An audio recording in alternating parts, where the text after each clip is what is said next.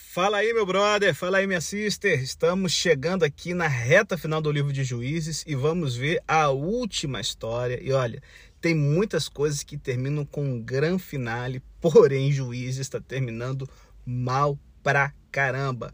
Bom, um grande finale de desespero, de estupro, de genocídio, de terror é o que nos aguarda aqui ao chegarmos no ápice do que, que é uma sociedade onde cada um faz o que acha que é melhor aos seus próprios olhos.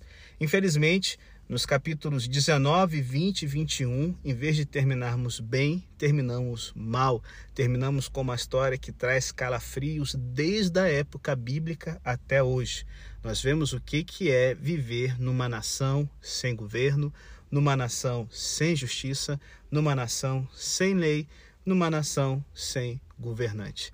E, gente, se a primeira história no apêndice detalhado de Juízes, né, a história de Mica, ela foi ligeiramente cômica e ao mesmo tempo bastante trágica, essa história do levita e sua concubina e a guerra civil que está que, que estoura por causa do estupro e assassinato que essa mulher vai passar na mão dos gibeonitas, cara, ela nos deixa surpresos e chocados com a violência que encontramos nessa reta final, que é profundamente sombria e trágica do início ao fim. Ela ultrapassa todos os acontecimentos sobre os quais lemos até agora, mesmo dos tempos de Abimeleque e Jefté. Pelos padrões de hoje, a história é repulsiva e também era pelos padrões israelitas antigos, tanto que ficou na história de Israel como uma vergonha nacional, como vemos em Oséias 9, verso 9 e Oséias 10, verso 9. Embora o caráter do texto seja bem diferente, seu tema é o mesmo: a necessidade urgente de um Salvador, Rei, de um homem segundo o coração de Deus. Vamos então mergulhar nessa trilogia de horror. Infelizmente, nem tudo é só flores, então vem comigo, porque essa história de horror, as sementes dela germinam no coração de todos nós. E olha, temos que ficar espertos com as lições que esse texto quer nos passar.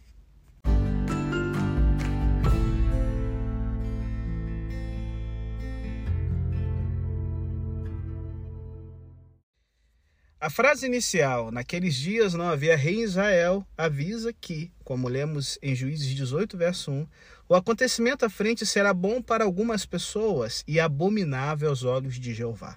Como na primeira parte né, do apêndice de Juízes, uma seção considerável da narrativa gira em torno de um levita. E, novamente, um levita é a causa da ruína de Israel. Mas espera aí, pastor, o levita não foi uma vítima? Então se liga aí que a gente vai ver que personagem nefasto é esse que aparece aqui no cenário de Juízes.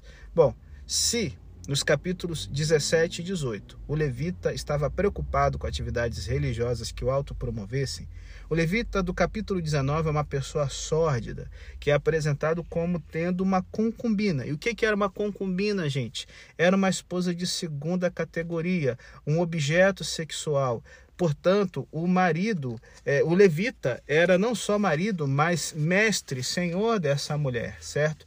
Normalmente as concubinas vinham de famílias muito pobres, aonde o pai não tinha o suficiente para dar o valor do dote que fizesse com que essa esposa entrasse como uma sócia, como uma igual no relacionamento concubinas elas eram trazidas quando o marido já tinha uma ou duas ou três, sei lá, ele já tinha uma ou outras esposas e eram então um tipo de escravas né, sexuais, objetos de prazer que não eram vistas como pessoas que dariam filhos legítimos e tudo mais, né?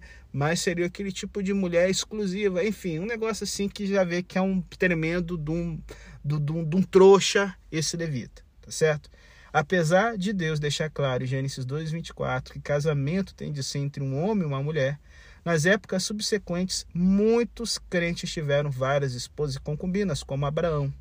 Só que, gente, de Abraão até Salomão, incluindo Jacó, a poligamia sempre causou problemas e sofrimentos sem exceção. Você não tem um exemplo de uma família polígama feliz na Bíblia. Isso já deveria ser o suficiente para, ah, sabe, alertar a gente sobre os perigos de poliamor e tudo mais. É uma vergonha saber logo de início que esse levita supostamente separado como santo. E se a gente lê ali as histórias, as prescrições de Levítico, os levitas deveriam ser esposos de uma mulher só, tá certo? Esse homem separado como santo, ele foi tragado pela cultura pagã, tomando então uma concubina, certo? E como a gente vai ver no nosso podcast, a sua preocupação é criar relacionamentos que o alto promova. E aí, gente, esse camaradinho aqui não vai ser dos melhores. E aí imagina um relacionamento terror, horrível, um relacionamento cansado que começou mal, vai terminar mal. Essa convivência, esse lar não é dos melhores. E o texto original diz que a concubina agia como prostituta, certo? E aí, gente, isso aqui pode de duas uma. Ou ela cometia adultério, ou esse agir como prostituta dá a entender de que esse levita, ele era o cafetão dela. Ele pegava essa concubina e vendia é, é os, os seus serviços sexuais para as pessoas que pudessem pagá-lo por isso, certo? Algo que não era incomum no tempo do Antigo Oriente Médio, nos tempos bíblicos. É normal a gente ver em povos pagãos maridos tomando concubinas e essas concubinas eram usadas como prostitutas. No, no, Brasil, no Brasil colônia, por exemplo, algumas as escravas que eram usadas para prostituição, o lucro voltava para os seus patrões e uma parte ficava com elas, bem pequenininha, certo? Bem pequenininha. Então, olha, quanto mais clientes você tiver, você vai ter dinheiro para ter a sua alforria. E aí, imagina, os melhores anos na mão do patrão. Quando ela estivesse velha e sendo agora um fardo econômico, ela teria juntado dinheiro suficiente para liberdade. Enfim, né? Vamos voltar aqui para o texto bíblico. Então, assim, cafetão, né? Ou adúltera, não importa. O que diz o texto bíblico, assim, não importa se não que não seja importante, mas não tem como bater um martelo. O que o texto bíblico fala é que ela o abandona e volta para a casa do pai, né? Que é em Belém. A mesma cidade que o levita do capítulo 17 e 18 havia vivido e havia deixado para se estabelecer na casa de Mica. Essa atitude aqui demonstra total alienação, pois deixar um senhor em um casamento, ainda que de segunda categoria, era algo socialmente tabu, era algo proibido. A iniciativa do divórcio na, na cultura é, é, patriarcal primitiva pertencia ao marido, não à mulher. Quando a mulher chegava ao ponto de fazer isso, era que a situação estava calamitosa. E aí, a Bíblia fala que o levita espera quatro meses antes de ir convencê-la a voltar. Alguns acham que o homem estava dando tempo para ela esfriar a cabeça, mas isso é aplicar conceitos modernos ao texto. É evidente que o levita não estava ansioso pela volta da concubina. Entretanto, mais tarde ele quis sexo ou status, ou quem sabe os dois. E a passagem prova que esse não é um relacionamento terno e amoroso e nem duradouro.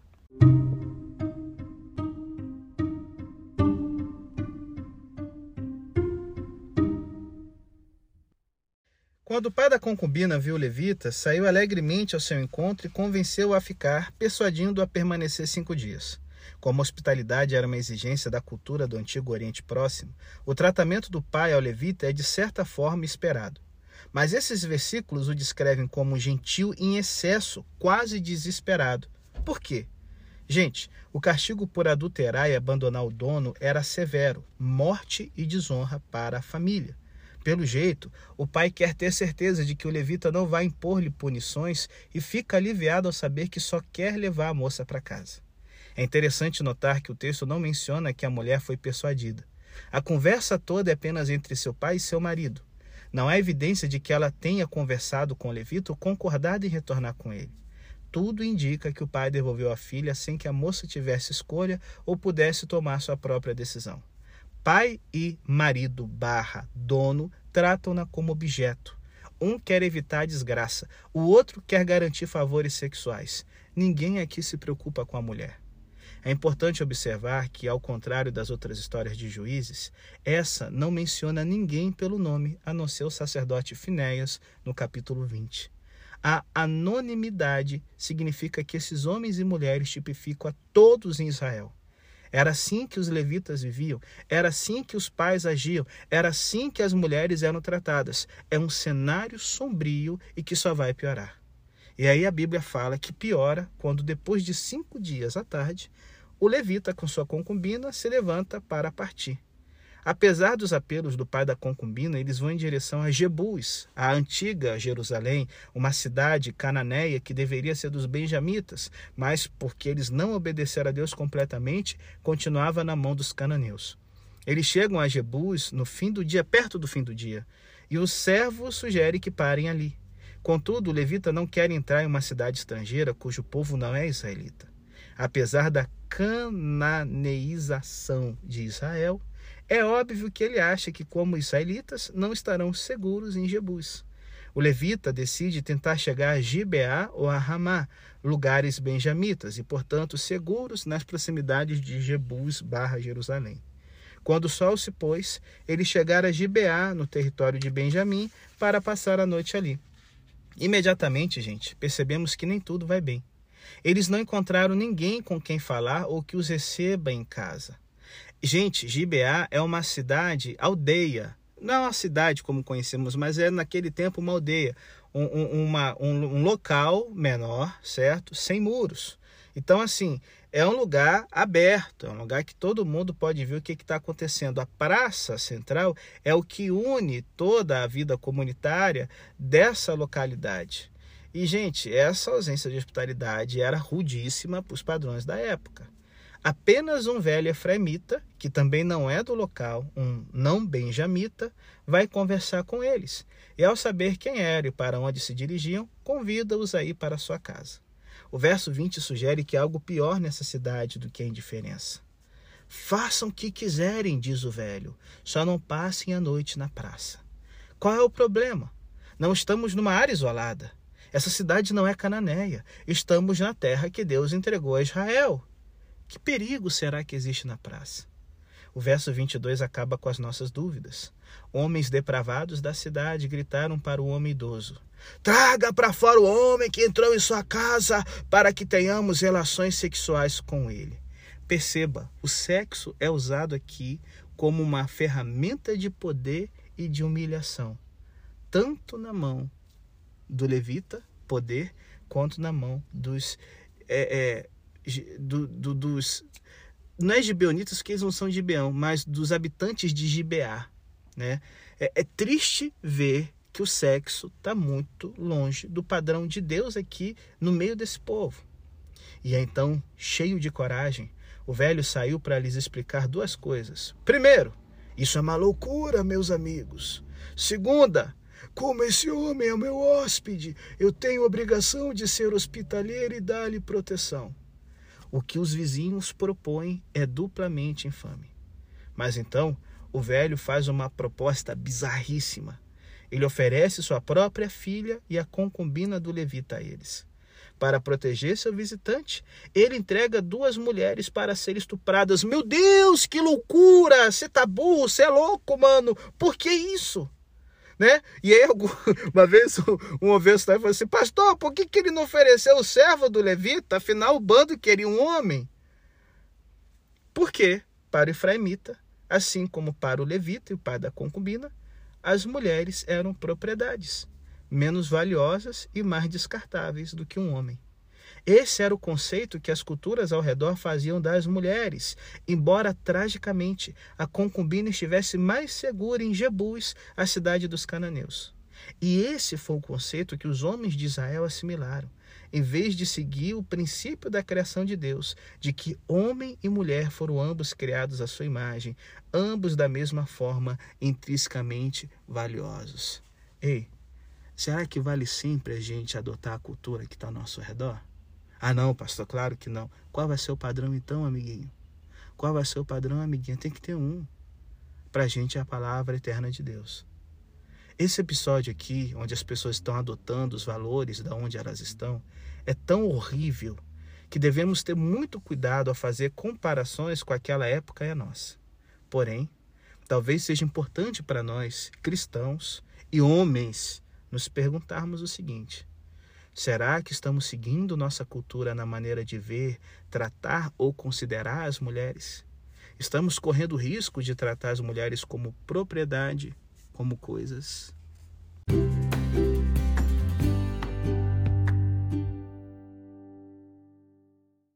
O que acontece em Gibeá é bem parecido com o que aconteceu em Sodoma, segundo Gênesis 19. Desconhecidos chegam à cidade, né? E nesse caso são anjos. E alguns homens cercam a casa onde estão, esmurram a porta e querem fazer sexo com os visitantes. O hospedeiro implora que não façam tal coisa, oferece algumas mulheres em troca. A única diferença, as únicas né, diferenças são que em Sodoma todos os homens fizeram parte do grupo. Aqui foram alguns homens depravados. E em Sodoma, os visitantes eram anjos que simplesmente cegaram os agressores. Em Gibeá, o levita mandou a sua concubina para fora, e eles a violentaram e abusaram dela a noite toda. Não nos esqueçamos de que isso aconteceu de verdade, gente. O fato deve causar repulsa e revolta na gente ainda hoje e para sempre. No Antigo Testamento, Sodoma é o melhor exemplo de rebelião contra Deus que traz sobre si e com toda razão o juízo divino. O paralelo entre aquela cidade pagã e a israelita de Beá contém uma mensagem óbvia. Temos aqui o povo de Deus que recebeu as alianças feitas com Abraão e Moisés, a lei e os profetas, o tabernáculo, o êxodo e mais recentemente os juízes salvadores. Entretanto, apesar de tudo isso, os israelitas não são melhores do que os cananeus e as nações pagãs que não receberam nenhuma dessas bênçãos. O povo de Deus mostra que é igual a todo mundo. Israel se transformou em Sodoma. E os versos seguintes são de cortar o coração em sua brevidade e pungência.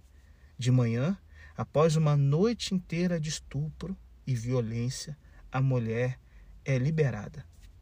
E ela retornou à casa do velho Efraimita caiu junto à porta e ali ficou. O levita a encontrou caída à entrada da casa, com as mãos na soleira da porta. Ele falou com a mulher, mas ela não respondeu. A breve narrativa do verso 25 ao 28 nos enche de compaixão pela concubina, porque, gente, se algum ser humano já suportou uma noite de puro terror, foi essa mulher anônima.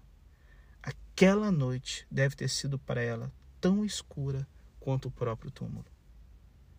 O narrador oferece muito mais detalhes sobre o levita. É inacreditável que depois que mandou a sua concubina para fora, esse animal, ele foi dormir e só acordou pela manhã. Como alguém consegue dormir em paz enquanto a concubina está sendo estuprada e violentada por homens vis e depravados? Por isso que a opção de ele ser o cafetão dessa mulher, me, eu acho assim muito muito mais plausível pela opção que o texto bíblico me deixa. Se for um marido, um monstro de pior qualidade ainda. Em vez de tentar encontrar a mulher, ele se prepara para prosseguir a viagem, gente. E ao abrir a porta, por acaso, a vê caída a entrada da casa com as mãos na soleira da porta. Então ele simplesmente ordena que ela se levante e pé na estrada, como se a mulher fosse um animal. Mas ela já está sem vida. Ou, o mais tenebroso ainda, alguns comentaristas dão a entender de que essa mulher permanece viva mas quem sabe num estado de, de coma e que o que vai vir a seguir foi feito com ela viva ainda. Bom, a Bíblia fala que quando ele chegou em casa, pegou uma faca, a desossou e a cortou em doze pedaços, membro por membro, e os enviou a todo o território de Israel. Meu irmão, se essa mulher estava morta, isso aqui já é de uma frieza e desumanidade sem tamanho para com a mulher que fora sua amante. Porque o levita, esse psicopata, envia pedaços do corpo da mulher a todo o território de Israel, quando pareceu tão despreocupado com a violência brutal contra ela e sua morte subsequente. Porque ele quer se vingar dos homens de Gibeá. Não pela maneira como tratar a mulher, afinal ele mesmo a levou para fora de casa, mas pela perda de sua propriedade. E, e, gente, a reação de Israel a seguir é profundamente assim irônica numa forma tenebrosa.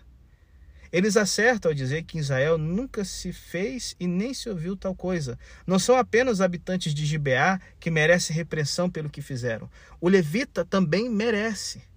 O narrador deixa bem claro que os dois lados pecaram.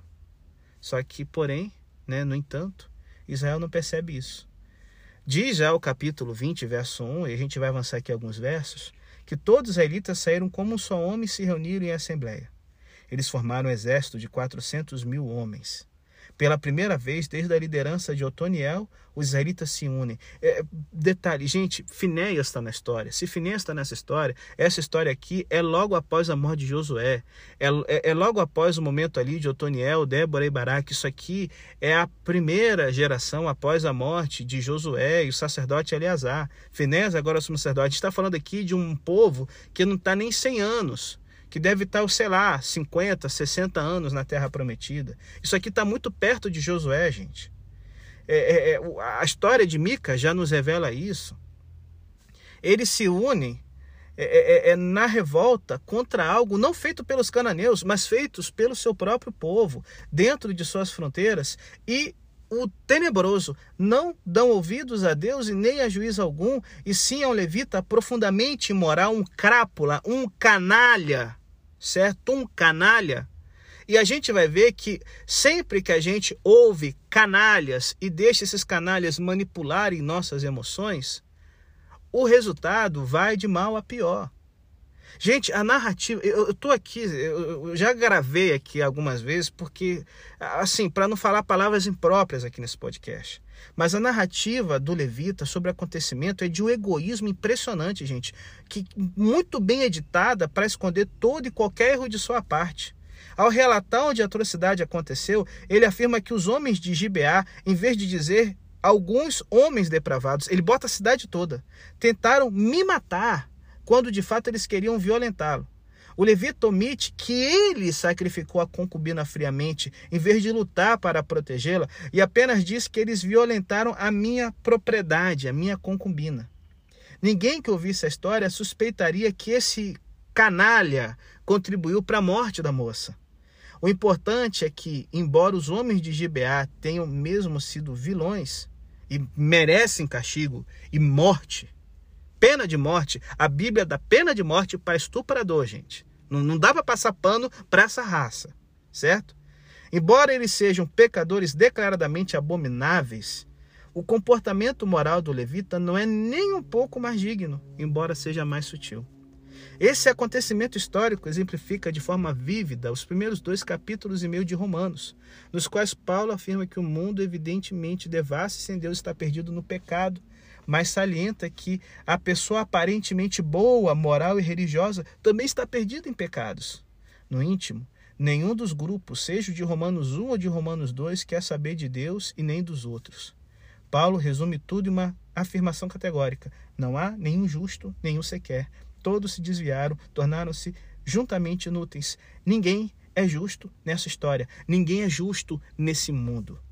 E aí, como reagirmos a isso? Como devemos reagir aos acontecimentos escritos aqui em Juízes 19? Lamentar profundamente. Esse é o povo de Deus. São nossos antepassados espirituais até certo ponto revelam quem nós somos. Talvez guardemos na alma segredos que, de alguma forma, talvez mínima, lembre o comportamento dos habitantes de Gibeá. É possível que não tenhamos cometido atrocidades, mas, como levita, não as impedimos de acontecer e nossa inércia favorece o erro. Contamos a nós e aos outros uma história bem mais aceitável sobre nós mesmos e nosso comportamento do que a verdade toda revelaria. E, como o livro de Juízes tem nos alertado repetidamente, todos nós, conscientemente ou não, nos deixamos moldar e escravizar pela cultura em que vivemos e não pelo Senhor Jesus, cujo nome invocamos, exatamente como Israel fazia. O texto de Juízes 19, gente, deve nos sensibilizar e nos fazer lamentar, pelos israelitas e por nós mesmos. Não há nenhum justo, porque vivemos como se não houvesse um rei no céu. Precisamos de um rei que nos resgate, guie e transforme. Só podemos apreciar o Evangelho, pelo qual em Jesus temos esse Rei, se primeiro entendemos que somos mais depravados e sem esperança do que jamais imaginamos. Como será nossa compreensão do Evangelho se não admitirmos que somos pecadores por natureza? Será que na sua vida existem segredos bem escondidos dos quais você precisa se arrepender, confessando-os e lamentando-os, sabendo que apesar do que somos, Deus nos recebe com graça infinita? Em que situações você acha mais fácil editar a verdade sobre seus pensamentos, palavras, ações ou omissões? Pense nisso.